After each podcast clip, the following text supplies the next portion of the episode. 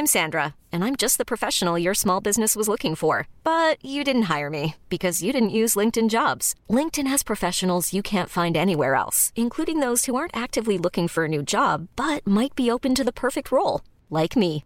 In a given month, over 70% of LinkedIn users don't visit other leading job sites. So if you're not looking on LinkedIn, you'll miss out on great candidates like Sandra. Start hiring professionals like a professional. Post your free job on linkedin.com/achieve slash achieve today. Hold up. What was that? Boring. No flavor. That was as bad as those leftovers you ate all week. Kiki Palmer here, and it's time to say hello to something fresh and guilt-free. Hello Fresh. Jazz up dinner with pecan-crusted chicken or garlic butter shrimp scampi. Now that's music to my mouth. Hello Fresh. Let's get this dinner party started. Discover all the delicious possibilities at hellofresh.com. Hey, it's Ryan Reynolds, and I'm here with Keith, co star of my upcoming film, If, only in theaters, May 17th. Do you want to tell people the big news? All right, I'll do it. Sign up now and you'll get unlimited for $15 a month and six months of Paramount Plus Essential Plan on us. Mintmobile.com slash switch. Upfront payment of $45 equivalent to $15 per month. Unlimited over 40 gigabytes per month. Face lower speeds. Videos at 480p. Active Mint customers by 531.24 get six months of Paramount Plus Essential Plan. Auto renews after six months. Offer ends May 31st, 2024. Separate Paramount Plus registration required. Terms and conditions apply if rated PG. Bonjour à tous et bienvenue dans ce nouvel épisode d'Advocate.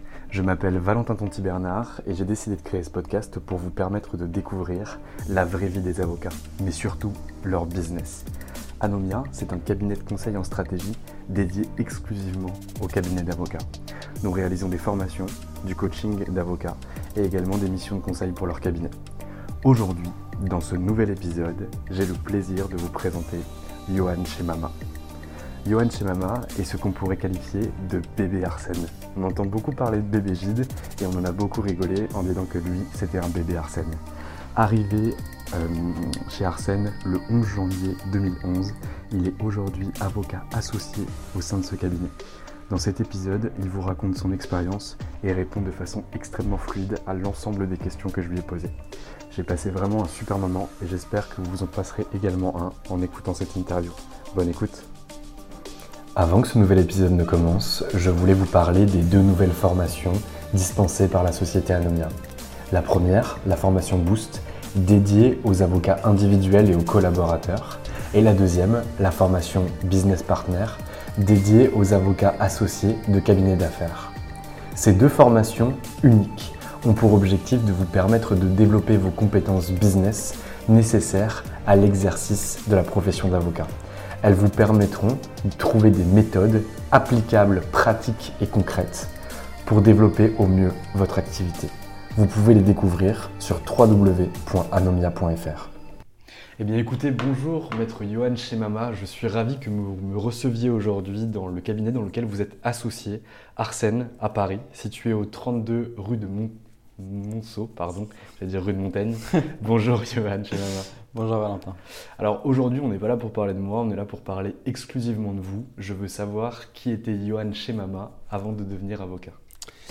Alors avant de devenir avocat, j'ai été euh, étudiant dans un lycée euh, parisien. Et puis, euh, et c'est drôle parce que j'ai écouté votre nouveau podcast sur les interviews des directeurs juridiques. Et, j'ai entendu une directrice juridique qui dit Je ne vais pas vous faire la sérénade de euh, Je voulais défendre la veuve et l'orphelin, et donc je me suis inscrit en droit. Ben, moi, j'ai eu le parcours exactement le même qu'elle, c'est-à-dire que j'étais pas du tout parti pour faire du, droit. J'étais plutôt parti pour faire une classe prépa, pour faire après Sciences Po et, euh, et puis l'ENA. Et, en fait, j'ai aussi fait euh, mes vœux par, euh, par Minitel et je les ai plantés. Et donc, je me suis retrouvé voilà, euh, sur les bancs de- sur bancs d'Assas. Rétrospectivement, je regrette euh, absolument rien. Mais ce n'était pas forcément une vocation euh, que, de faire, euh, que de faire du droit. Et, euh, assez vite, en fisc... enfin, en- en- pendant mes études de droit, je me suis orienté vers la fiscalité. Je voulais pas euh, exercer dans un domaine euh, où il y avait trop de d'enjeux humains. Je ne me sentais pas euh, forcément euh, calibré pour gérer des, vrais drames humains. C'est-à-dire que je ne me suis jamais dit que je serais pénaliste, je me suis jamais dit que je ferais du divorce. voilà, je, voulais quelque chose qui soit pas déshumanisé, mais en tout cas dans soit relativement dépassionné. Et, assez vite, euh, je me suis engagé en fiscalité parce que j'avais des amis qui faisaient de la fiscalité, parce que j'avais un cours euh, qui était dispensé par, euh, par Gauthier Blanc-Luet, qui est un des très bons fiscalistes, si ce n'est si ce le meilleur, et qui dispense des, cours à la fac, et, qui m'a vraiment donné envie de, continuer, de continuer dans cette, dans cette matière. Donc après, j'ai fait le master de d'Assas. Et, puis, j'ai commencé mes stages, et puis je suis arrivé ici euh, chez Arsène en première collaboration euh, le 11 janvier 2011. Donc on parle finalement des bébés Gide, mais on a aussi des bébés Arsène. On a des bébés Arsène, on a des bébés Arsène, on a de plus en plus, et, qui font euh, toute leur carrière chez Arsène. Il y a, des associés dans le cabinet jeunes associés qui, euh, qui sont arrivés, euh, première collaboration chez, euh, chez Arsène. Et d'ailleurs, la promotion à laquelle j'appartiens d'associés, on est, on est quatre, dont trois qui sont arrivés en même temps que moi, qui eux, eux-mêmes ont fait leur stage de fin d'études chez, chez, chez Arsène, ce qui n'est pas mon cas. mais en tout cas, on est trois à être arrivés en première collaboration ici et, et dix ans après à être associés. Très clair. Et donc, vous nous avez parlé à la faculté euh, du fait que vous vouliez travailler pour une matière qui n'était pas trop humaine, ou en tout cas une matière qui n'était pas passionnée, mais vous ne nous avez pas expliqué pourquoi la robe? Pourquoi avocat? Bah, C'est un peu le parcours. Une fois que j'étais en droit, euh, je me suis dit, bon, alors. Administration fiscale Ça, c'était pas vraiment une option, mais, mais non, non, je, je, je, voulais pas euh, aller dans la magistrature parce que c'est pareil, je voulais pas être confronté à, euh, à porter un jugement euh, sur des parcours, sur des personnes. et donc j'ai choisi une voie assez facile au fond, hein, au, plan, au plan de la gestion humaine. Enfin voilà, nous ce qu'on nous demande c'est d'accompagner les clients, d'être avec eux. Donc il y a beaucoup d'empathie, mais, mais on n'est pas là pour sonder les âmes. quoi. Euh, et, ça, c'était important, euh, important pour moi. Très clair. Et donc, du coup, vous rentrez chez Arsène en tant que collaborateur le 11 janvier 2011. Et là, quand vous passez les premières portes euh, du cabinet, quelles sont les premières tâches qui vous sont confiées Et est-ce que la vision que vous avez de la profession colle à celle que vous allez subir, ou en tout cas vivre, plutôt vivre, pardon, c'est horrible comme terme, mais chez Arsène? Alors, déjà, j'ai découvert un monde parce que moi, j'avais fait mes stages euh, dans des cabinets euh, qu'on appelle les cabinets d'affaires. Donc, moi, j'étais passé par Linkletters et par, euh, par Gide. Donc, c'est vrai que ici, on avait un, il y a toujours un héritage Andersen. Alors, on n'est pas un big, mais mais, mais, mais, il y a un peu de ça dans une certaine dimension quand même, un petit peu. Donc, donc il a fallu euh, réapprivoiser ou apprivoiser les, euh, les codes. Euh, voilà. Et, et, après, les tâches qui m'ont été confiées, c'est des, des, tâches de, de, recherche, principalement de rédaction de, de notes. Après, il y, a, il y, a, quelque chose d'assez spécifique chez nous. Enfin, je ne veux pas faire de, de essayer de, comment dirais-je de, vous convaincre, ou, mais, mais en tout cas, hein. non, non, mais il y, a, je ne vais pas faire de prosélytisme. Euh, non, il y a quelque chose d'assez spécial chez nous, et je faisais référence un petit peu aux, logiques big, mais qui nous différencie vraiment d'eux, c'est la fluidité qu'on a dans les rapports. C'est-à-dire que chez Arsène, globalement, vous occupez toute la place que vous voulez occuper. Euh, et, donc très vite, si vous faites correctement les travaux euh, qu'on vous confie, on vous donne la possibilité d'aller euh, au-delà. Il n'y a pas de logique qui consiste à dire tu vois pas un client pendant deux ans ou trois ans, tu parles pas à un associé jusqu'à ce que tu sois tu atteint un niveau de seniorité qui fait que tu peux leur adresser la parole. Non, la réalité c'est qu'on peut prendre la place toute la place qu'on veut sur un, euh, sur un dossier. Et donc, assez vite, je me suis retrouvé en, en- direct avec, euh, avec des clients parce que j'avais réussi à nouer avec les- gens qui me faisaient travailler une relation de confiance et ils ont estimé que j'étais en mesure euh, d'être en interaction euh, directe avec, les, avec des clients. Je me souviens, je ne sais pas, je devais être alors tout jeune senior. Senior, chez- ça va peut-être pas forcément parler parce que chez nous, senior, c'est deux années d'expérience. Euh, C'est le grade avant manager chez vous, c'est ça? Exactement. Donc on est junior euh, pendant les deux premières années, ensuite euh, senior pendant trois ans et ensuite on devient un manager. Parce qu'on estime qu'au bout de deux ans, on franchit déjà un gap, ou en tout cas qu'on a assimilé l'ADN du cabinet et qu'on a déjà acquis certains réflexes? On a, oui, c'est ça. On a assimilé certains réflexes et, on doit rentrer dans une nouvelle phase. Et en fait, quand on parle avec les, plus jeunes, parce que la question du maintien de ces grades se pose de manière assez euh, régulière, que, ne serait-ce que parce qu'en fait, ils créent une assimilation avec les bigs qu'on renie pas, mais c'est pas notre ADN, on n'est pas un big. Donc, euh, donc on se pose la question à chaque fois de maintenir ou pas ces, euh, ces grades.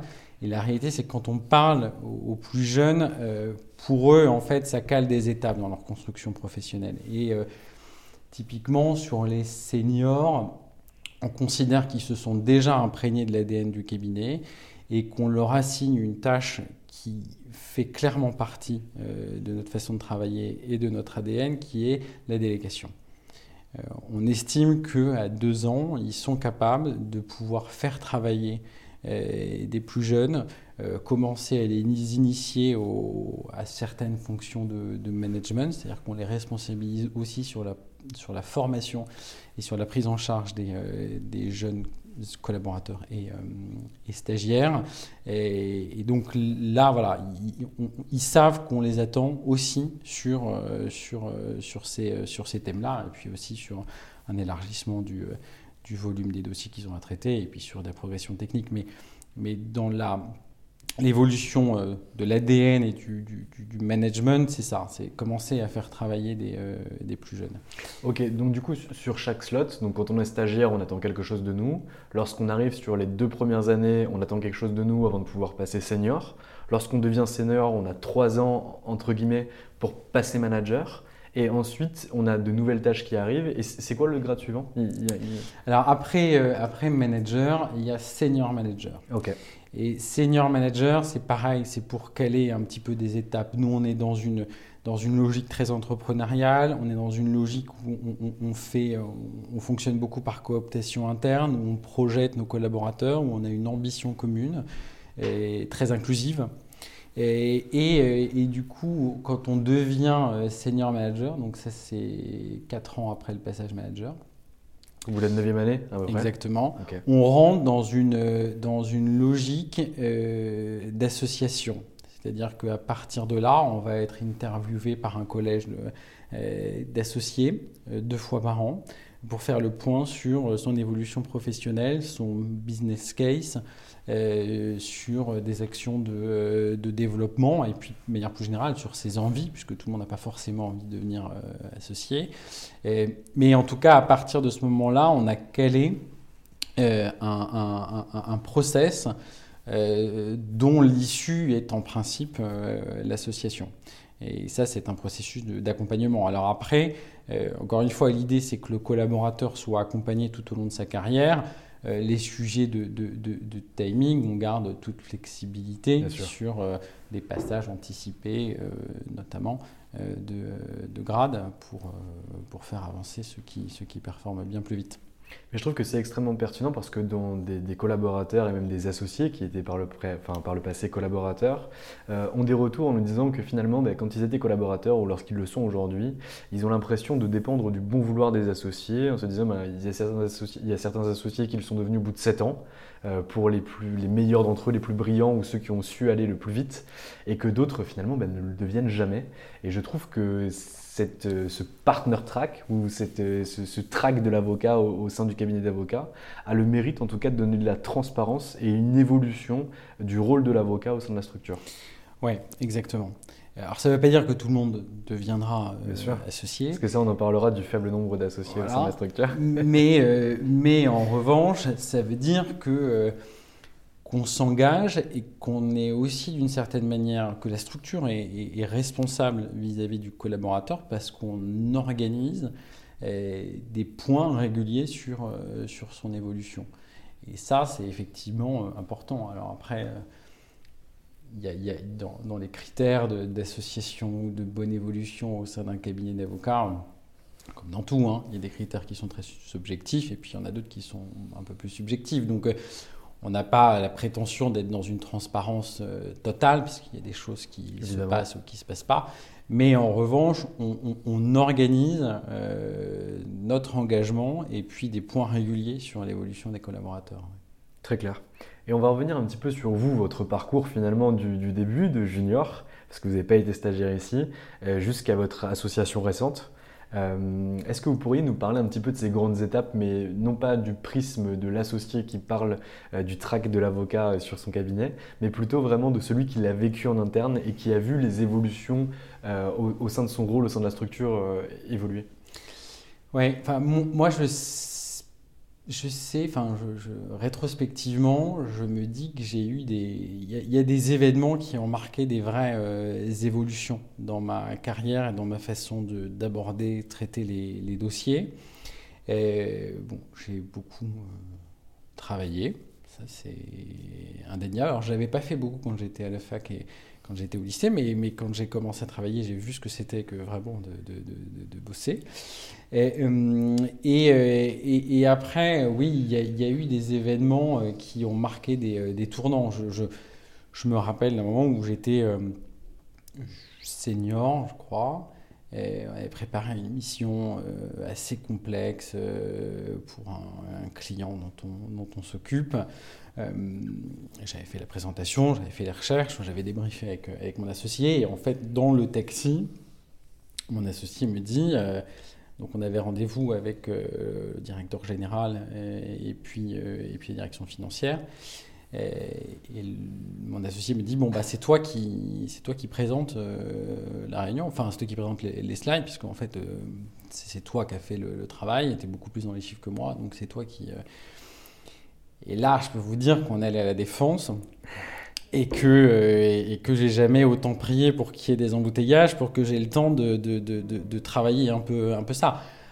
À la fin, ça s'est très bien passé, mais c'est des moments où, où en fait, ici, il y en a beaucoup, et ça, c'était notre ancien managing partner qui, euh, qui, avait théorisé ça. Il disait on est toujours en déséquilibre avant. Ben, c'est ça un peu. C'est les grandes évolutions, elles ont été marquées par des moments où, de manière assez inattendue, on m'a forcé à aller au-delà de, ma zone de confort. Et, et, donc là, ça a été le cas. Je me souviens aussi d'une opération euh, d'acquisition pour un, gros groupe sur lequel on avait travaillé. Alors maintenant, les, opérations, elles se font euh, en 3-4 euh, jours, donc il faut aller très très vite. Et on m'appelle à 19h pour me dire bon bah voilà, euh, la data room euh, est dispo euh, ce soir dans les locaux du fonds Cédant. moi je pars, donc ça c'était mon client. Je dis bah, bah moi aussi, hein, j'arrive. bon voyage. voilà. Et on se retrouve dans la salle dans une immense salle, pas le droit de prendre des photos juste avec un, bloc et puis le rapport d'audit qui avait été préparé. Et, puis euh, le lendemain matin, mon associé n'était pas là parce qu'il était en, déplacement. Et le lendemain matin, je me retrouve euh, tout seul avec euh, mon petit bloc. J'étais tout jeune manager devant le managing partner du fonds pour lequel on travaillait, les banques d'affaires, tout un tas de conseils. Et puis je venais débriefer mes, mes petits risques qu'on avait identifiés pendant la nuit. Et ça, c'est pareil. Je peux vous dire qu'avant de rentrer, je n'emmenais pas large. Mais et, tout ça, ça a été des moments de stress intense, mais après qui ont été source d'une grande satisfaction et, qui m'ont permis d'évoluer aussi dans ma gestion du stress, dans ma gestion de la relation client et, de faire toujours, euh, toujours plus. Et, ça, c'est des moments qui, sont, qui, sont, qui ont été assez, euh, assez marquants pour moi. Là, on parle de moments de bonne évolution finalement, parce qu'ils sont soldés par des, bons moments, mais je suppose que vous avez eu aussi de mauvais moments. Est-ce que vous voulez un petit peu nous en parler? Oui, il, y a eu des mauvais moments. Ah, il y a eu les, toutes les, soirées, les nuits euh, passées euh, au cabinet. Ça, c'était la première, ça va, et puis euh, au fur et à mesure, ça devient moins, moins sympa, mais il n'y en a pas non plus eu des tonnes, parce qu'on a quand même l'avantage d'avoir une activité qui est malgré tout assez linéaire. On connaît, on n'a pas les, les, les, les comment dirais-je, les, séquences où euh, les avocats corporate, notamment, dorment pas pendant 48 heures parce qu'ils sont en closing. Ça, ça généralement, on n'a pas, on pas ça. Euh, oui, et puis après, il y a eu euh, parfois, ça m'est pas arrivé souvent, mais il y, a eu, y a eu des moments qui étaient compliqués parce qu'en fait, on s'était, j'ai fait une erreur, un truc comme ça. Mm. Et là, oui, là, c'est, difficile. Mais après, on, grandit aussi. Bon, heureusement, il n'y en a pas eu beaucoup. Euh, mais euh, qu'elles ont toujours été, euh, rattrapées. Mais, oui, ça, c'est des moments qui font, grandir aussi. Et là, l'entourage est, assez important. Alors, il y a l'entourage personnel, mais, y compris l'entourage professionnel. Et là, j'ai toujours été. J'ai toujours travaillé avec des associés qui qui m'ont jamais reproché euh, une erreur, euh, qui m'ont toujours euh, accompagné, y compris dans la gestion après de la relation avec le, avec le client. voilà. Donc ça, ça a été un stress. Et puis après, un bon stress. Et puis après, on en est sorti, on est sorti grandi. Mais oui, ça n'a pas toujours été. Très clair. Quand vous nous parlez des nuits que vous avez pu passer ici, dans beaucoup de cabinets d'avocats, on en entend parler. Euh, on a vu qu'il y a un article qui est sorti il y a 2-3 jours sur, Goldman Sachs euh, par rapport aux 98 heures semaine de moyenne qu'ils avaient fait. Est-ce qu'on est loin de ce taux-là ou pas du tout? Non, ici, on n'est pas, on est quand même pas, à ce point-là. Mais après, même dans les cabinets d'avocats où, il y a une grosse activité. Euh, euh, corporate, c'est souvent, alors, sauf quand il y a des années euh, folles, par exemple 2018, qui a été une année complètement euh, folle en private equity. Je, suis plus 37 sur, sur l'année 2018. c'est ça. Donc ça, ça, ça, a été la folie. Et même nous, on en a, on en a bavé. Mais, mais après, c'est autrement, c'est des moments où on a beaucoup de travail et puis des moments où on en a moins. Et nous, en réalité, de par notre activité qui est pour partie composée d'opérations de, de, transactionnelles, donc de private equity, mais aussi de, clients corporate qu'on dirais-je qu'on conseille de manière récurrente, on a quand même une capacité à, bien gérer notre temps et donc on a des emplois de temps qui sont relativement euh, linéaires. Quoi. Donc c'est quand même assez rare qu'on fasse, euh, euh, qu'on fasse des, passe des nuits au cabinet. Très clair. On va se remettre quelques années en arrière dans votre peau de senior manager, euh, en phase de pré-association, où vous nous avez dit que vous aviez des, relations euh, pendant deux fois par an avec les associés qui étaient en place pour voir l'évolution de votre travail. À ce moment-là, on vous a demandé, je, suppose, et vous me corrigerez si ce n'est pas le cas, euh, de vous positionner, ou en tout cas de préparer un plan de développement pour prétendre, ou en tout cas pouvoir être coopté à l'association. Est-ce que vous pouvez nous parler un petit peu de ce passage-là aussi?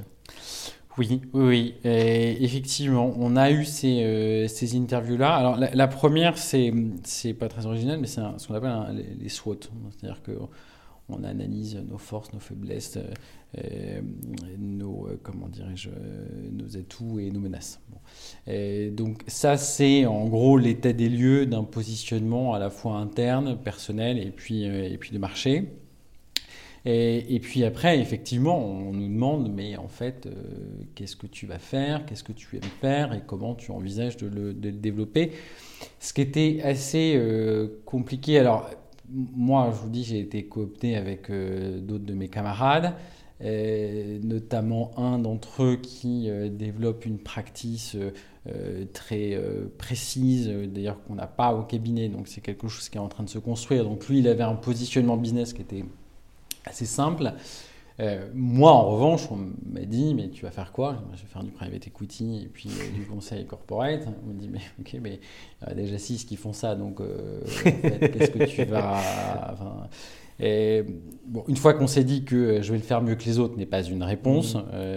il faut essayer effectivement de, de, de, travailler un petit peu sur, sur quelque chose de différent moi, je, travaille, enfin, quand j'étais euh, manager, du coup, je travaillais sur les, les, dossiers de, mes associés, je travaillais beaucoup sur du, sur du large cap. donc, euh, une des, des, réponses a été de se dire, bah, je vais me positionner sur d'autres euh, tailles de, de deals, je vais aller chercher des fonds plutôt de small ou de, ou de mid cap. essayer aussi, parce qu'en fait, il y a comment dirais-je, une, répartition du, marché entre les différents acteurs et en fonction de la, taille des fonds qui est, qui est en train de se, se dessiner. Et euh, une des positions était de dire, mais au fond, les fonds de, de small ou de, ou de mid cap, euh, on peut aussi euh, leur apporter, c'est-à-dire qu'Arsène ne fait pas que du large cap. En fait, on peut aussi apporter quelque chose, enfin un service sur lequel on ne transige pas sur la qualité, évidemment, mais qui va être calibré au regard des attentes de ces, de ces fonds-là. Euh, c'est-à-dire qu'on ne va pas faire de la fiscalité quelque chose de complètement euh, support ou, euh, ou une, une, box à, à, ticket pour un rapport d'audit de, de, banque, mais on va dimensionner quelque chose qui va être basé sur notre expertise, nos expériences, y compris sur des opérations plus larges, et on va l'appliquer à des, acteurs euh, qui sont positionnés sur des, euh, types d'opérations qui sont euh, plus petites au, plan, au plan financier notamment. Bien sûr. Et donc du coup, pour connaître les objectifs de ces fonds mid ou de ces fonds small, qu'est-ce que vous avez fait? Bah, En fait, on les a rencontrés. On est allé voir. Alors c'était c'était compliqué dans la période actuelle, puisqu'on ne peut pas se voir physiquement. Donc c'est pas, euh, pas simple, en tout cas c'est c'est moins simple que quand on peut se rencontrer, euh, mais on, a, on, les a rencontrés et ils nous ont effectivement expliqué euh, quelles étaient, eux, leurs, leurs attentes, et quelles étaient leur, leur appréhension du sujet fiscal au regard de leurs expériences passées. Et, puis, à partir de là, on a mis en exergue notre façon un peu différente de, voir les choses. Et, et, ce que nous, on vend, c'est-à-dire un positionnement fiscal euh, uniquement, en réalité, c'est une plus-value, quelle que soit la dimension de l'opération. Euh, c'est pas parce que euh, ça pas, c'est pas uniquement parce qu'on fait du large cap que le fait d'avoir un acteur qui va porter les questions fiscales euh, est pertinent. Euh, la fiscalité, en réalité, d'une, ça peut quand même substantiellement modifier les équilibres euh, de retour d'une opération, si c'est mal fait. Deuxième chose, c'est que la fiscalité, c'est globalement revu, soit parce que vous allez vous faire auditer en fin de cycle avec potentiellement un impact sur le prix ou un impact gap, ou ça peut être revu en contrôle fiscal. Et, puis, euh, ça, c'est pas euh, le risque, si vous voulez, il ne s'appréhende pas de manière abstraite. Euh, la magie de la fiscalité, c'est que c'est que c'est des maths et c'est des chiffres. donc, donc, donc la, la, la réalité, c'est que mettre en avant et porter euh, la problématique fiscale, c'est pertinent pour tout type de, tout type d'opération en réalité. Mais alors du coup, est-ce que c'est pas compliqué pour vous, qui êtes positionné exclusivement sur le droit fiscal, d'entrer sur certaines opérations euh, mises en place par ces fonds? Parce que les fonds ont besoin du corpo, private equity, peut-être avant vous. Et du coup, comment vous arrivez à rentrer alors que quand on a des cabinets multiservices, on pourrait euh, faire la passe à son partenaire en, taxes Ouais, on arrive à on arrive à rentrer parce que en, réalité, souvent les, les, les, fonds au début euh, hésitent parce qu'effectivement c'est plus simple d'aller voir un acteur qui va euh, bah, être full service, c'est-à-dire on va avoir un point d'entrée en corporate et puis ensuite il va gérer la fiscalité. Euh, mais la réalité des clients qui nous ont essayé, c'est qu'ils ont assez vite vu la différence euh, en termes de, retour pour eux, de compréhension des problématiques euh, par rapport à, un cabinet full service dont parfois ils ne connaîtront pas l'avocat fiscaliste, en tout cas celui qui va structurer l'opération au plan au plan fiscal parce que en fait euh, c'est pas le business model de la, de la firme et, donc du coup le fiscaliste euh, va rester un peu en retrait à faire, euh, à faire son mémo. Et la réalité aussi des opérations c'est que nous on est en charge de la rédaction du mémo de structure. Le mémo de structure, c'est un mémo qui détaille l'ensemble des séquences juridiques et fiscales de l'opération et qui sert de bible notamment à la documentation de financement. C'est-à-dire qu'il n'y a, aucune opération qui sera permise par la doc bancaire si elle n'est pas reflétée dans le mémo de structure. Et donc on est assez pivot dans, euh, comment dirais-je, euh, dans la, structuration de, l'opération. Et, notamment le retour qu'on a eu de nos clients, c'est que quand on intervient, euh, en réalité, ils comprennent l'ensemble des étapes de l'opération, ils, comprennent pourquoi est-ce qu'on fait euh, comme ça et pas euh, autrement. Et ils ont un accès direct à celui qui va leur décrypter les opérations de closing du début jusqu'à la fin. Et, ça, pour eux, en termes de compréhension de leur, de leur deal et de compréhension de l'ensemble des enjeux, parce qu'en réalité, comme on, définit aussi la structure d'equity, ça a des impacts sur le management package, ça a des impacts après sur, euh, euh, enfin, on, détaille aussi la structure de financement, donc ça a des impacts sur la, compréhension qu'ils ont des garanties qu'ils peuvent donner dans, le cadre d'un financement. enfin, ils ont vraiment la carte d'identité du deal dans ce mémo de, de structure, et du coup d'avoir un accès direct et de poser la question pourquoi est-ce qu'on fait ça dans ce sens-là et pas autrement, pour eux c'est une vraie, une valeur, une vraie valeur ajoutée. Et puis vis-à-vis aussi des, interactions qu'on peut avoir avec les autres équipes. Du coup, nous, on travaille que avec des équipes euh, corporate de cabinet euh, de lawyer. À la fin, en réalité, on a des, des habitudes de travail avec les uns et les autres qui font que on n'est pas dans la même firme, mais en réalité, on a une fluidité euh, qui fait que c'est tout comme. mais en revanche, on a cet avantage d'être extérieur, d'avoir été choisi par le client de ne pas avoir besoin, euh, de ne pas être adossé à une pratique corporate. Donc euh, en réalité, quand on a quelque chose à dire, on ne se pose pas la question de savoir si ça va plaire ou pas, même si on est évidemment là pour, pour avoir des, relations les plus constructives possibles. Mais en tout cas, on n'a pas, on pas cette contrainte liée au fait qu'en réalité, comme c'est le département corporate qui nous donne à manger, mmh on va parfois éviter de faire quelque chose de trop compliqué parce que en fait ça va changer des habitudes, ça va changer du précédent qu'on a et puis ça va être source de, de, de, friture dans, la mise en place de la, structure. Donc, euh, donc euh, le fait d'être d'un cabinet extérieur, ça permet aussi dans les interactions avec les autres équipes de, porter le sujet fiscal euh, un peu différemment, je pense. Et ça, les clients le sentent. Donc en fait, là où on vient chercher un cabinet full service, le tax sera un support à l'opération M&A, alors que quand on prend un cabinet en M&A et qu'on vient chercher Arsène pour le tax, on va avoir deux services associés et autonomes pour pouvoir avoir une vision globale beaucoup plus pertinente sur l'opération. Exactement. Très clair. Et j'aimerais bien savoir comment vous vous positionnez Arsène euh, en, termes de, positionnement marché. Euh, vous nous avez parlé tout à l'heure de six associés qui faisaient déjà du large euh, chez Arsène. Peut-être que j'ai mal compris et vous me rectifierez si c'est le cas.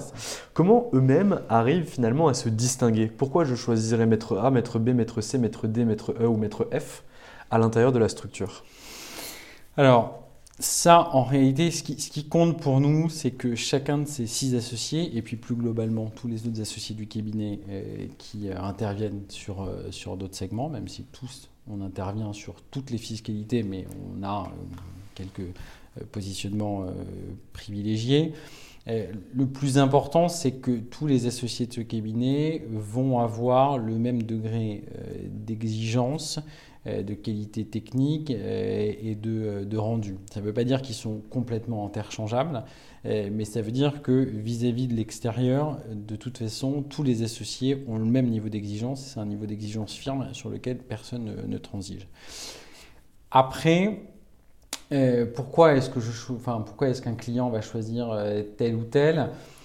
Bon, c'est souvent euh, des, mais comme dans tout, hein, euh, des affinités qui se créent parce qu'on se rend compte au fil d'un dossier. Donc, euh, bah, du coup, quand on va des critères émotionnels. Oui, c'est ça. Et, et, si vous voulez, a fortiori dans, dans, dans, le private equity et dans le dans le mid large, où les opérations se font très vite.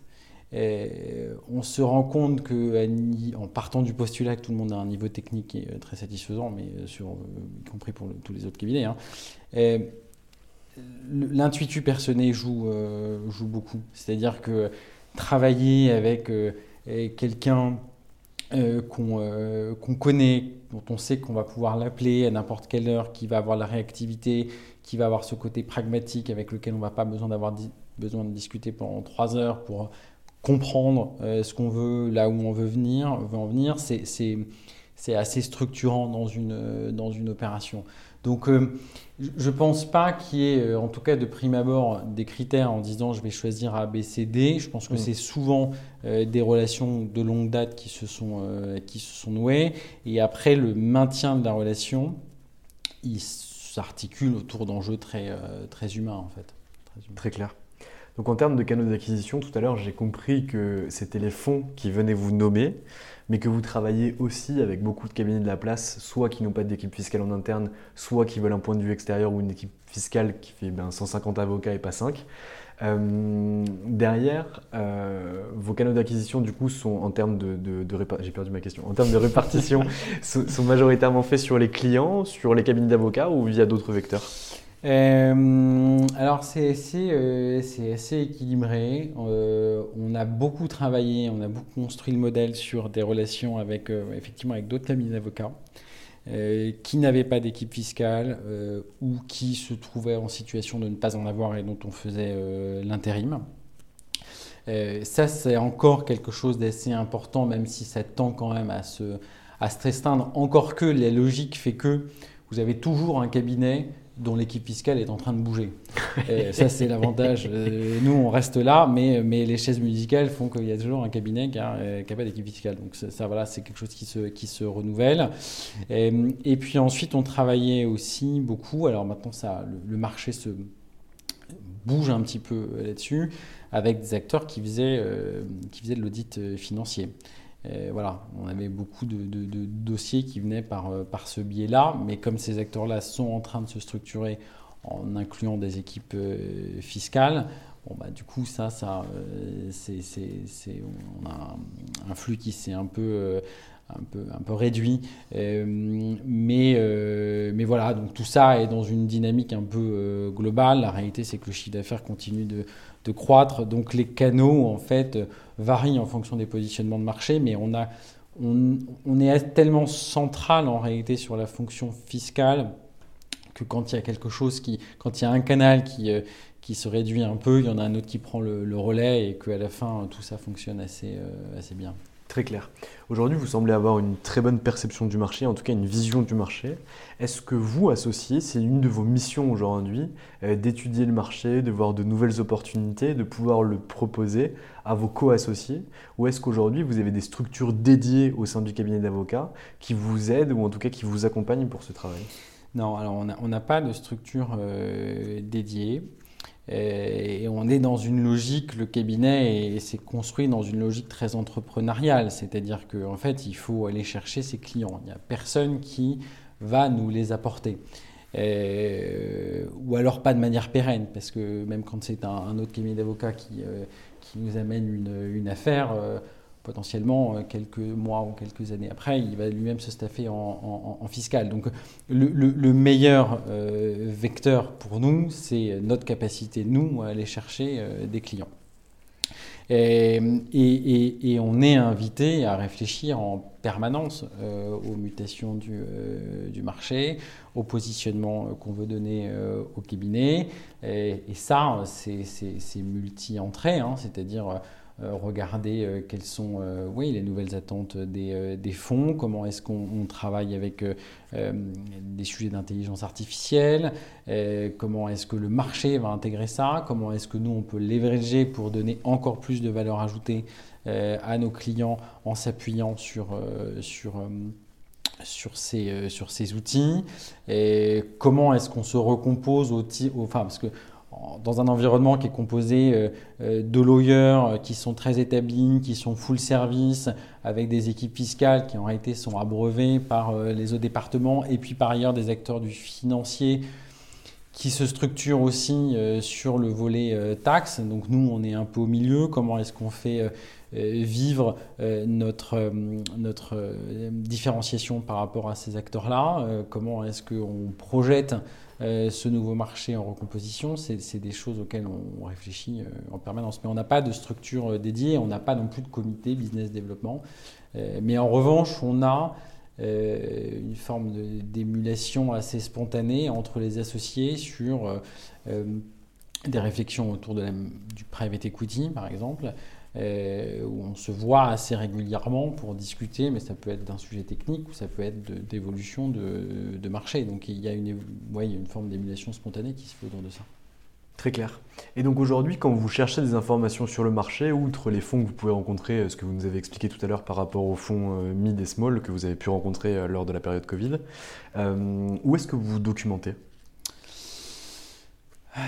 Si vous voulez du papier et du chiffre. Ouais, mais enfin, ça, il y, a des données publiques hein, sur qu'est-ce que fait tel ou tel acteur, sur quelle typologie d'opération il appartient, jusqu'à avec qui euh, il travaille. Donc ça, c'est des outils pour nous assez importants quand on est en début de, de, relation pour, pour comprendre un petit peu euh, quel est le positionnement du, euh, client et, et, avec quelle typologie de conseil il travaille. C'est-à-dire que du coup, ça va aussi nous aider dans, dans la construction d'un discours et la mise en exergue d'éléments de différenciation par rapport à ce qu'il a pu connaître par ailleurs.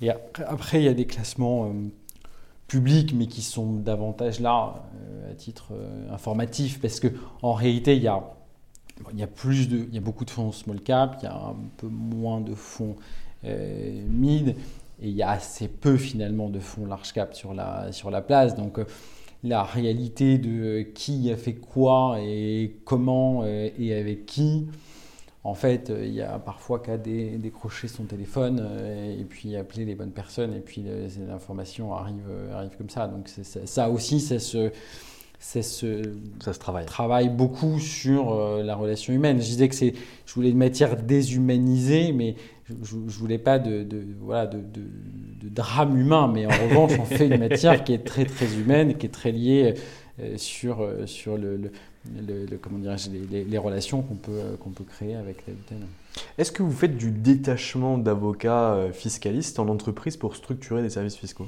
Oui, oui, oui, on le fait. Euh, on le fait, on l'a fait pour des grands clients euh, corporate du, du, cabinet et on le fait très régulièrement. Moi, je l'ai pas fait, mais je sais que, enfin, il y a beaucoup de collaborateurs qui l'ont fait, qui l'ont fait au cabinet. Après, il faut trouver aussi les bons euh, profils, c'est-à-dire euh, ceux qui vont réussir à s'épanouir en entreprise, ceux qui vont réussir à apporter quelque chose aux clients, surtout, et, euh, et, donc, et ceux qui sont en demande de ce type de, de comment dirais-je, d'expérience. Mm. C'est pas, c'est pas simple, simple, parce que par construction, ce qu'on fait le choix euh, de devenir avocat, euh, c'est parce qu'ils n'ont pas émis le choix d'aller en entreprise. Et on n'a pas non plus envie que euh, nos collaborateurs prennent goût à ce que pourrait être la vie en entreprise, parce qu'on a envie de les garder. Donc c'est voilà, quelque chose qu'on fait et, qu'on continue de, faire. Il faut juste qu'on trouve les, bonnes personnes à chaque fois pour, satisfaire au mieux les besoins du client. Mais ce que je comprends entre les lignes, c'est que ce n'est pas un moyen d'acquisition ou de pénétration chez un client cible, mais c'est un moyen de fidélisation ou un service additionnel que vous vendez a posteriori, parce que vous avez parlé des clients à qui vous envoyez des collaborateurs en mission. Donc du coup, ça ne permet pas de pénétrer finalement une entreprise. Non, parce que globalement, les fois où ça s'est passé, on connaissait déjà très bien le, client. C'est-à-dire que c'est, euh, ce sont des directeurs fiscaux ou des, euh, ou des DAF qui nous appellent parce qu'ils ont un besoin et dont ils savent qu'on va pouvoir le satisfaire euh, eu égard aux relations qu'on peut avoir, au positionnement qu'on a, en tout cas à ce qu'il a perçu de ce qu'on était. et, en réalité, on est assez peu contacté en disant euh, je fais un open bid sur, euh, sur un remplacement euh, de six mois et donc à, quel, quel prix tu me le fais et, mm. voilà. C'est pas comme ça. Je sais pas ce qu'on c'est pas ce qu'on vend c'est pas forcément ce qu'on souhaite et, voilà on, on pas le Capgemini du taxe quoi. Exactement. Très clair. Et en termes de formation Est-ce que vous intervenez beaucoup ou pas du tout? En termes de formation pour les clients Pour les clients, tout à fait. Euh, oui, on intervient. Alors, la difficulté, c'est de trouver des, des- des sujets qui soient pas trop, euh, euh, comment dirais-je, soporifiques pour les clients, parce qu'on fait une matière qui est quand même assez. Aujourd'hui, la assez CET. c'est ça, exactement, exactement. Et je l'ai fait, je l'ai fait la semaine dernière. C'est pour un fonds qui faisait un, un événement avec les DAF de ses participations et donc je, je commentais la loi de finances. Donc déjà, la loi de finances c'est un sujet décent, donc c'est un peu tard. Mm. Et en plus j'avais un, donc je parlais de CET et Mm. dans mon bureau j'ai des capteurs avec des, des- des néons comme ça et le capteur fonctionnait pas. Et donc on était, euh, je sais pas, il devait être 18 heures et je commence à parler de CET et là ma lumière s'éteint, j'étais en face de la caméra et là je pouvais pas me lever donc c'était un peu le truc du gag quoi. C'est-à-dire le mec qui se prend un projecteur dans la tête mais il continue à parler de, de CET. Non, ce qu'on essaye de faire c'est de trouver des sujets qui peuvent intéresser les clients et, euh, et, en réalité, sur le segment private equity, c'est assez facile. C'est assez facile parce que comme la fiscalité est quand même au centre des enjeux économiques de l'opération, on arrive à venir parler de sujets techniques, eh, mais qui résonnent dans, la tête de nos interlocuteurs fonds. Parce que quand on vient leur faire une présentation sur la fiscalité des management packages, en réalité, euh, les management packages, c'est eux qui les montent, les courbes, c'est eux qui les travaillent. Et, donc, du coup, pour eux, ça éveille des, choses très, euh, très concrètes. Quand on vient leur parler de déductibilité des charges financières, en réalité, c'est quelque chose d'assez technique, mais la- la manière dont ça va impacter leur retour, selon qu'ils peuvent déduire ou pas une partie de leurs frais de financement, tout à coup, ça prend une résonance euh, euh, très euh, particulière pour eux. Donc, on arrive assez facilement à, à- corréler des sujets techniques à des enjeux très économiques et financiers qui sont au cœur de leur, de leur deal. Donc, donc dans le private equity, c'est assez, assez facile. Et après, dans les clients corporate qu'on peut, qu'on peut accompagner, là, nos interlocuteurs sont généralement des DAF, donc ils sont quand même plus rompus euh, à la CET. Parfois, ils sont intéressés par ça, euh, parce que, parce que c'est, tous ces, ces- impôts de, de production euh, pèsent assez lourd euh, dans, le, dans, dans la fiscalité des entreprises. Et donc, eux-mêmes sont assez avertis, et donc on arrive à avoir euh, des, des- des- discussions ou des relais de formation qui sont assez efficaces euh, avec eux. Très clair. On va ressauter sur votre structure aujourd'hui. Euh, vous êtes combien d'associés chez Arsène Lettres? On est 20 associés. Vous êtes 20 associés pour 150 avocats. Est-ce que je me trompe? Euh, pour euh, un petit peu moins, je Un crois qu'on doit être 120 avocats. 120 avocats, d'accord. Du coup, est-ce que vous pourrez nous, nous parler un petit peu de, de ce taux de leverage, qui est un beau taux de leverage euh, que vous avez chez Arsène? Est-ce que vous avez des difficultés de, de taux de départ important des collaborateurs, puisque peu d'élus, 20, a- 20 associés pour 120 avocats, c'est quand même assez faible par rapport au cabinet d'affaires traditionnel. Euh, Est-ce que vous pouvez nous parler un petit peu de ça, de votre politique globale par rapport à, l'association? Ouais, alors on a, euh, on, a quelques départs, on a un taux de turnover qui est quand même relativement euh, contenu. Bon, après, là, on vit une période qui est assez particulière, qui a été propice à des réflexions. euh, euh, moi, j'ai pas eu le temps de me poser la question de savoir euh, ce que je faisais sur cette terre et comment et où est-ce que j'allais et est-ce que je préférerais pas aller élever des chefs dans de l'Arzac. Donc, euh, comme j'ai pas eu cette opportunité de réflexion, j'ai bêtement avancé jusque, jusque là où je suis. Donc là, on vit une, une- une- une période qui est assez particulière, mais je pense qu'elle est partagée par beaucoup d'acteurs, avec des collaborateurs qui sont très en quête de sens. Alors, euh, parfois, ils s'en ouvrent euh, avec nous et on essaye d'élaborer et de construire avec eux euh, autour de ça. Parfois, ils s'en ouvrent pas et puis, et puis ils nous quittent. Bon, bah, ça, voilà, c'est la vie, c'est toujours un, un- un regret, mais, mais ça fait partie des choses qui, qui arrivent. Et, euh, après, euh, c'est moi qui ai oublié votre question. en C'est fait. Le, le 20 associés, 120 avocats. Est-ce que ça pose pas des difficultés pour les collaborateurs? Et pourquoi ce choix d'avoir si peu d'associés par rapport au reste des cabinets d'affaires? Alors, euh, c'est pas un. Je pense pas que ça a été un choix. Alors, moi, je suis associé depuis 2000, euh, enfin depuis janvier là, donc Mm. euh, je, je je vais pas commenter sur les choix qui ont été faits Bien avant sûr, moi, mais ce que je vois, moi, ça fait 10 ans que je suis là.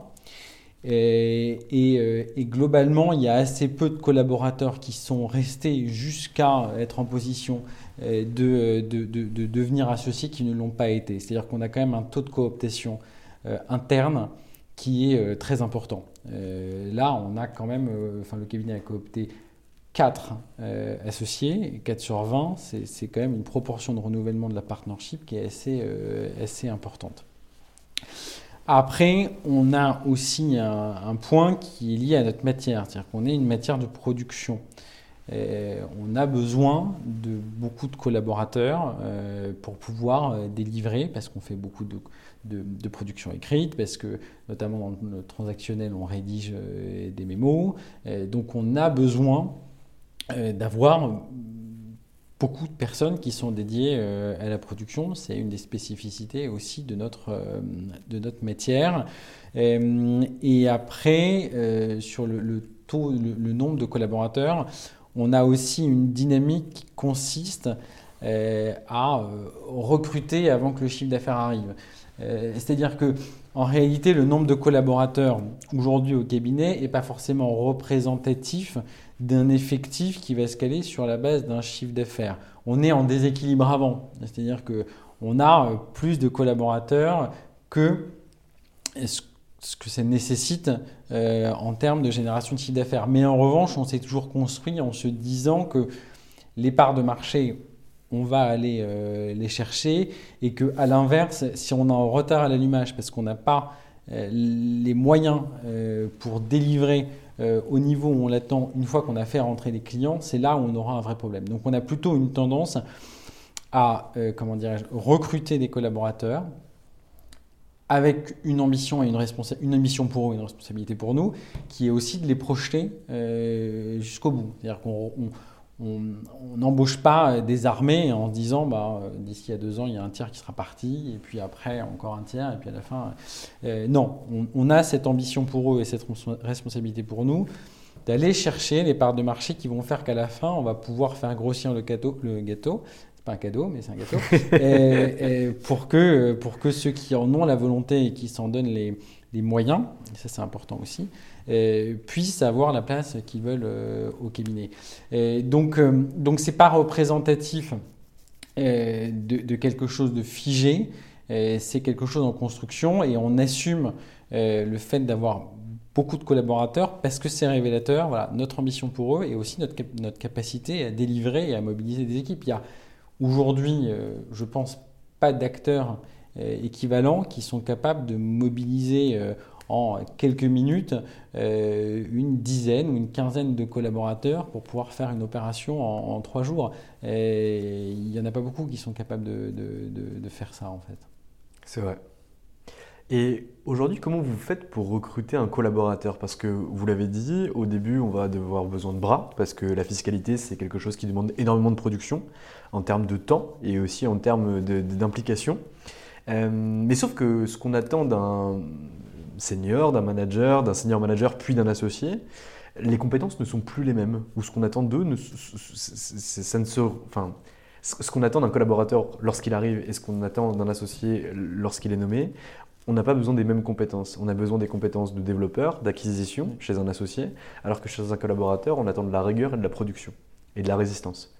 Est-ce que derrière, vous arrivez déjà à déceler, dès les entretiens d'embauche que vous faites pour choisir un collaborateur, si oui ou non il va avoir la capacité de devenir associé? Alors, je pense qu'en réalité, on ne capte pas grand-chose dans les, entretiens d'embauche. je, pense que, d'ailleurs, très probablement, nous, on va modifier aussi notre façon de, mener ces, euh, ces entretiens. Parce qu'en fait, euh, en une heure euh, de temps, euh, on n'arrive pas à, capter l'essentiel. C'est-à-dire qu'on va poser des questions techniques sur le CV, on va poser des questions techniques auxquelles les gens vont répondre avec plus ou moins de, brio, mais ceux qui vont répondre parfaitement à la question, peut-être qu'en fait, ils ont lu ou fait, répondu à cette question dans leur stage peut-être deux, trois jours avant. Euh, et puis, celui qui va pas répondre n'aura euh, pas forcément vu le point, mais est-ce que ça fait pour autant de lui un mauvais euh, collaborateur? Non. Je pense pas. Donc il faut qu'on qu'on modifie un petit peu cette façon de, de, recruter en essayant d'appréhender davantage ce qu'on appelle les soft skills, hein, la capacité à, à, être accrocheur, la capacité à, à, réfléchir, la capacité à synthétiser, la capacité à saisir les enjeux. Et, ça, en fait, on ne on, l'a pas. Euh, en, entretien. En revanche, je pense que oui, on arrive assez vite à voir qui va être. Euh, bah, il y a des personnalités qui peuvent se évoluer et, bien, mais, mais, je pense qu'on arrive assez vite à voir qui va aller euh, euh, toujours au-delà de ce qu'on attend de lui. Euh, au-delà, ça ne veut pas dire partir le dernier, ça veut dire capacité à cerner une question dans l'ensemble de ses composantes, à chercher des, solutions pragmatiques qui vont être bonnes ou pas bonnes, peu, peu importe, mais en tout cas, on voit assez vite ceux qui ont la vision pratique qui va faire de lui euh, un bon manager, parce que ça va être ça un peu les, enjeux du, manager, en plus de la gestion du volume. Et puis ensuite, un, bon, un bon associé, c'est-à-dire celui qui va comprendre quel est son rôle, qui va sentir les attentes du client et qui va être capable de, de, de, lui, de lui, répondre euh, de manière pertinente. Donc vous allez euh, mettre en place un processus de recrutement qui va ressembler de près ou de loin à ce qui peut se faire euh, BCG, McKinsey, Bain ou avec des use cases ou des choses comme ça Ça va être un peu ça l'idée, je pense. Enfin, c'est encore en construction, mais je, pense que ça va être un petit peu ça. C'est une très bonne idée pour ça. C'est de, se dire est-ce que, euh, au fond, la meilleure façon d'appréhender, c'est la mise en situation. Et si on donne à quelqu'un l'ensemble du enfin, un cas et puis l'ensemble du, bagage théorique nécessaire euh, à la résolution du cas. Comment est-ce qu'il va euh, appréhender euh, les enjeux de la question posée? Comment est-ce qu'il va être capable de synthétiser les, la data théorique? Et comment est-ce qu'il va être capable de la restituer à ce qui pourrait être ses clients? Je pense que là, on a, on a probablement un meilleur aperçu de, ce que, de ce que donnera le, collaborateur quand il sera en, position. Et moi, il y a un propos que vous avez tenu que j'ai beaucoup aimé, c'est la compétence opérationnelle euh, dont vous avez parlé tout à l'heure, c'est-à-dire un certain mode de réflexion où on va derrière aller sur du pragmatisme et de la compréhension de l'opération en tant que telle. Est-ce que derrière vous formez vos collaborateurs sur certains secteurs d'activité? Imaginons que chez Arsène, je sais pas, on fasse un petit peu de foreign ou de fiscalité du foreign. Est-ce que les collaborateurs qui vont être dédiés à ces questions, même si je sais que vous n'en avez pas qui sont spécifiquement dédiés à ces questions, est-ce qu'ils vont aller voir de près ou de loin à quoi ça ressemble? Est-ce qu'ils vont être formés sur les enjeux, sur les entreprises euh, qui exercent dans ce secteur d'activité et sur les acteurs prépondérants du marché? Alors, on n'a pas aujourd'hui, euh, en tout cas, d'associés qui se sont positionnés ou spécialisés sur tel ou tel euh, segment du, euh, du, marché ou l'industrie. la raison, c'est que on pense que les enjeux fiscaux, en tout cas, qui peuvent être spécifiques à tel ou tel acteur, euh, ne donnent pas accès à un marché suffisamment profond pour y dédier une activité. Euh, et puis après, ça, pose d'autres difficultés en termes de, gestion client et de positionnement des uns et des autres. Donc, on n'a pas fait ça. En revanche, on a, euh, sans que ça ait vocation à être exclusif, certains associés qui se sont positionnés eux-mêmes sur telle ou telle typologie euh, et, là-dessus, en fait, on va travailler beaucoup par, euh, par mimétisme. C'est-à-dire qu'en fait, les, les, collaborateurs, euh, et encore une fois, tout type de collaborateurs, quelle que soit leur seniorité, vont être en contact très rapidement avec un associé, vont être en contact très rapidement avec des clients et vont saisir assez vite quels sont les enjeux de telle ou telle industrie ou de tel ou tel secteur. Mais on n'a pas de d'associés ou de process qui euh, a vocation à euh, couvrir tel ou tel euh, segment de marché. Très clair.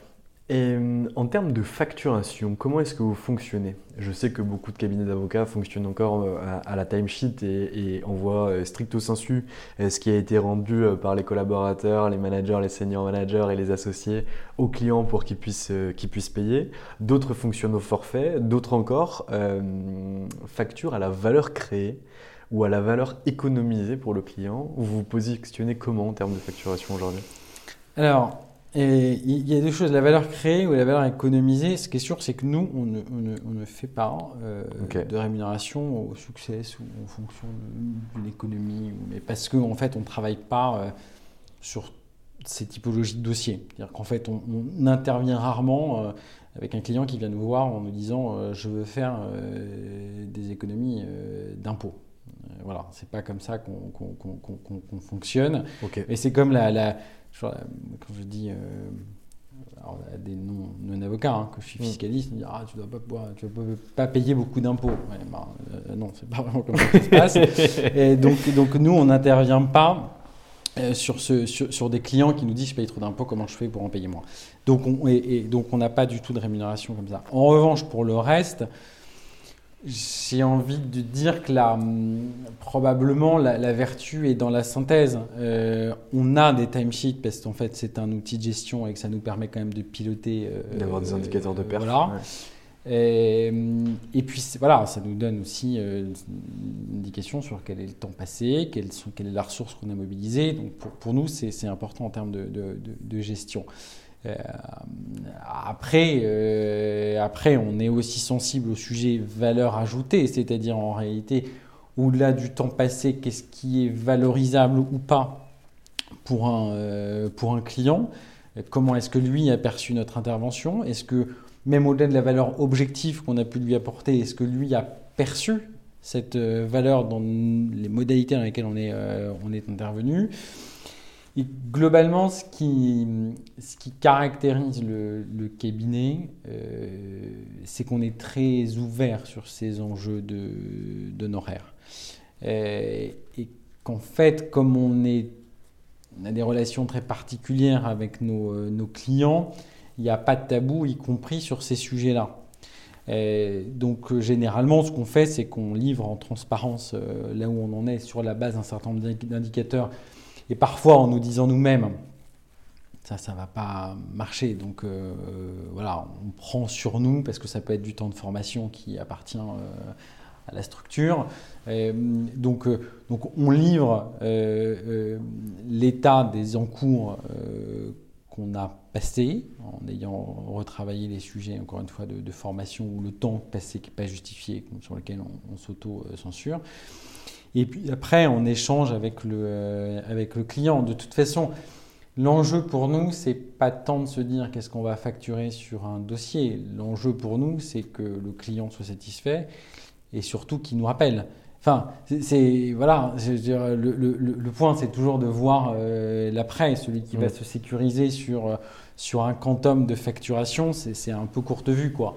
Et donc, euh, le, vrai enjeu pour nous, c'est que quand on a eu une discussion sur les, les honoraires et qu'on raccroche, que tout le monde soit satisfait, que tout le monde ait trouvé ça euh, faire, et, et surtout qu'on n'ait pas entamé la relation, la relation client. C'est ça le plus important. Très clair. Et aujourd'hui, est-ce que vous avez des processus en interne pour favoriser la vente additionnelle, la vente croisée ou le caractère de promoteur d'un de vos clients? Et, alors, il n'y a pas de procès. Alors, c'est, au cabinet, c'est euh, un certain nombre d'associés plutôt seniors qui s'occupent de ces sujets de, de- d'appréciation des performances voilà, entre les, associés. Euh, il n'y a pas euh, aujourd'hui de process qui va euh, objectiver la répartition de la valeur euh, en fonction de euh, tel ou tel associé qui va faire entrer un dossier et qui va le, faire traiter par un autre, soit parce que on est dans le cadre d'une transmission d'un associé senior vers un associé junior, ou parce que on a au cabinet des pratiques très spécifiques, typiquement des TVA, douane, prix de transfert, qui ont des compétences extrêmement pointues. Et du coup, ça nous arrive, nous, d'avoir des, entrées euh, sur tel ou tel acteur corporate. Il a un sujet prix de transfert ou il a un sujet TVA, et donc on va faire euh, rentrer un de nos, associés euh, spécialisés dans la matière. On n'a pas de, de, de règles, voilà, de objectifs de répartition de la valeur et de la performance. Euh, mais en revanche, tout ça, c'est sûr que c'est tenu compte, et, euh, enfin on en tient compte, et, euh, et c'est pris en compte dans un tas de critères euh, sur à la fin la répartition ou le poids relatif des uns et des autres. Mais, mais on, est sur un, on est sur un modèle qui est très basé sur la, la transmission intergénérationnelle, sur la, comment dire, la valeur ajoutée, c'est-à-dire que notre objectif c'est de faire, de délivrer le, comment le, le, conseil le plus pertinent. Et, ce qui serait mortifère, c'est d'avoir un, associé euh, euh, corporate qui va lui-même traiter un sujet de TVA ou de prix de transfert pour garder, pour garder du chiffre et qui sera, quoi qu'il arrive, euh, moins pertinent que quelqu'un dont c'est euh, la spécialité. Donc ça, c'est quelque chose euh, dont on ne veut pas. Et donc on assure, même si ce n'est pas objectif, une, juste répartition après des indicateurs de performance. Très clair. Maître chez je vous ai pris beaucoup de temps, mais je veux quand même vous poser une dernière question, parce qu'on en a discuté au téléphone avant de faire ce podcast. On va faire le use case de, recrutement que, vous voulez mettre en place. Je suis collaborateur chez vous, je suis manager, j'ai 5 ans d'expérience au sein du beau cabinet Arsène, euh, situé 32 rue de Monceau à Paris. Euh, Sam Golchani m'appelle un beau matin, après une soirée arrosée avec lui, et il me dit Valentin, j'ai un client pour toi, mais je ne peux pas le traiter en propre parce que j'ai pas de bande passante, j'ai besoin de, travailler pour le cabinet et je décide d'aller voir l'associé qui est en charge de mon équipe pour euh, expliquer à cet associé-là que j'ai la possibilité d'apporter un client euh, chez Arsène. Comment ça se passe? Et ben on va le féliciter d'avoir euh, d'avoir été sollicité par euh, par, euh, par Sam Golcheni et on va le féliciter qu'il ait préféré appeler Arsène plutôt que l'équipe fiscale de, White. De White. Et, et, et, et, ensuite on va on va lui dire bah écoute c'est super comment est-ce que toi tu vois les choses? Comment est-ce que tu veux qu'on traite le, dossier, comment est-ce que tu vois euh, ton rôle et, euh, le mien, étant précisé que euh, si tu l'apportes au cabinet, il y a des enjeux de responsabilité et que du coup, mécaniquement, il faut quand même que, la structure ait un droit de regard sur, ce que tu fais. Et, et, du coup, en bonne intelligence, on va essayer de chacun trouver sa place euh, notre point, enfin notre, notre sujet, c'est qu'on ne demande pas forcément aux collaborateurs euh, d'apporter des, euh, des, dossiers.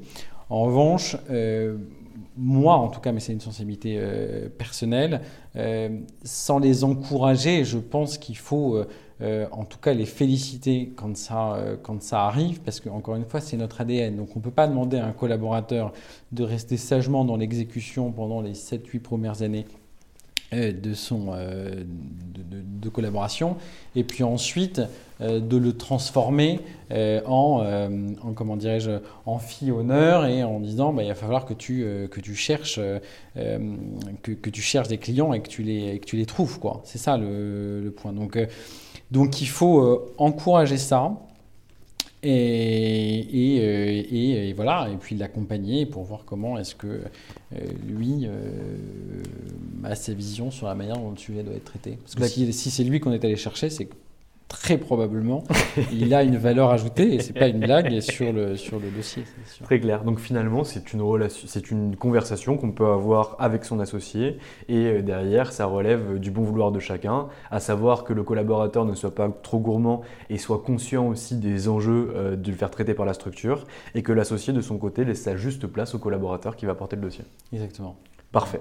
Maître, est-ce que vous avez un dernier mot à passer en votre nom propre ou au nom du cabinet euh, Vous avez euh, carte blanche. non, mais merci pour, euh, pour ce temps-là, merci pour, pour cette tribune et merci pour ces questions.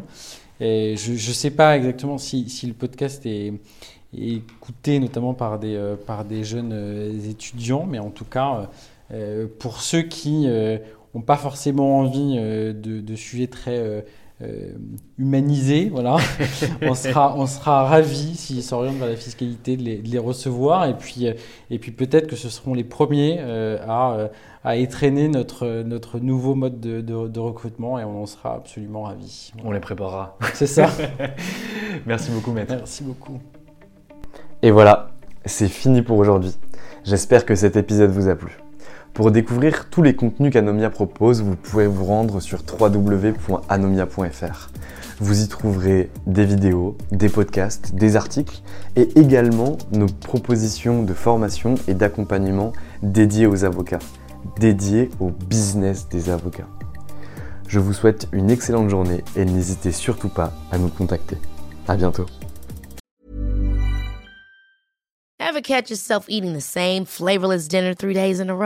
Dreaming of something better? Well, HelloFresh is your guilt-free dream come true, baby. It's me, Kiki Palmer. Let's wake up those taste buds with hot, juicy pecan-crusted chicken or garlic butter shrimp scampi. Mm. Hello Fresh. Stop dreaming of all the delicious possibilities and dig in at HelloFresh.com. Let's get this dinner party started. Want to get a chiseled look in the jawline? Sculpt and shape your jawline with added volume from Juvederm Volux XC. Juvederm Volux XC is an injectable gel specifically designed to be robust enough to improve moderate to severe loss of jawline definition. And it is the first and only hyaluronic acid filler approved for the jawline. Add volume to your jawline for a chiseled look with Juvederm Volux XC. For important safety information and to find a licensed specialist, visit juvederm.com. That's J U V E D E R M.com. Not for people with severe allergic reactions, allergies to lidocaine, or the proteins used in Juvederm. Common side effects include injection site redness, swelling, pain, tenderness, firmness, lumps, bumps, bruising, discoloration, or itching. There's a risk of unintentional injection into a blood vessel, which can cause vision abnormalities, blindness, stroke, temporary scabs, or scarring. Talk to a licensed specialist to find out if it's right for you. Visit juvederm.com. That's J U V E D E R M.com.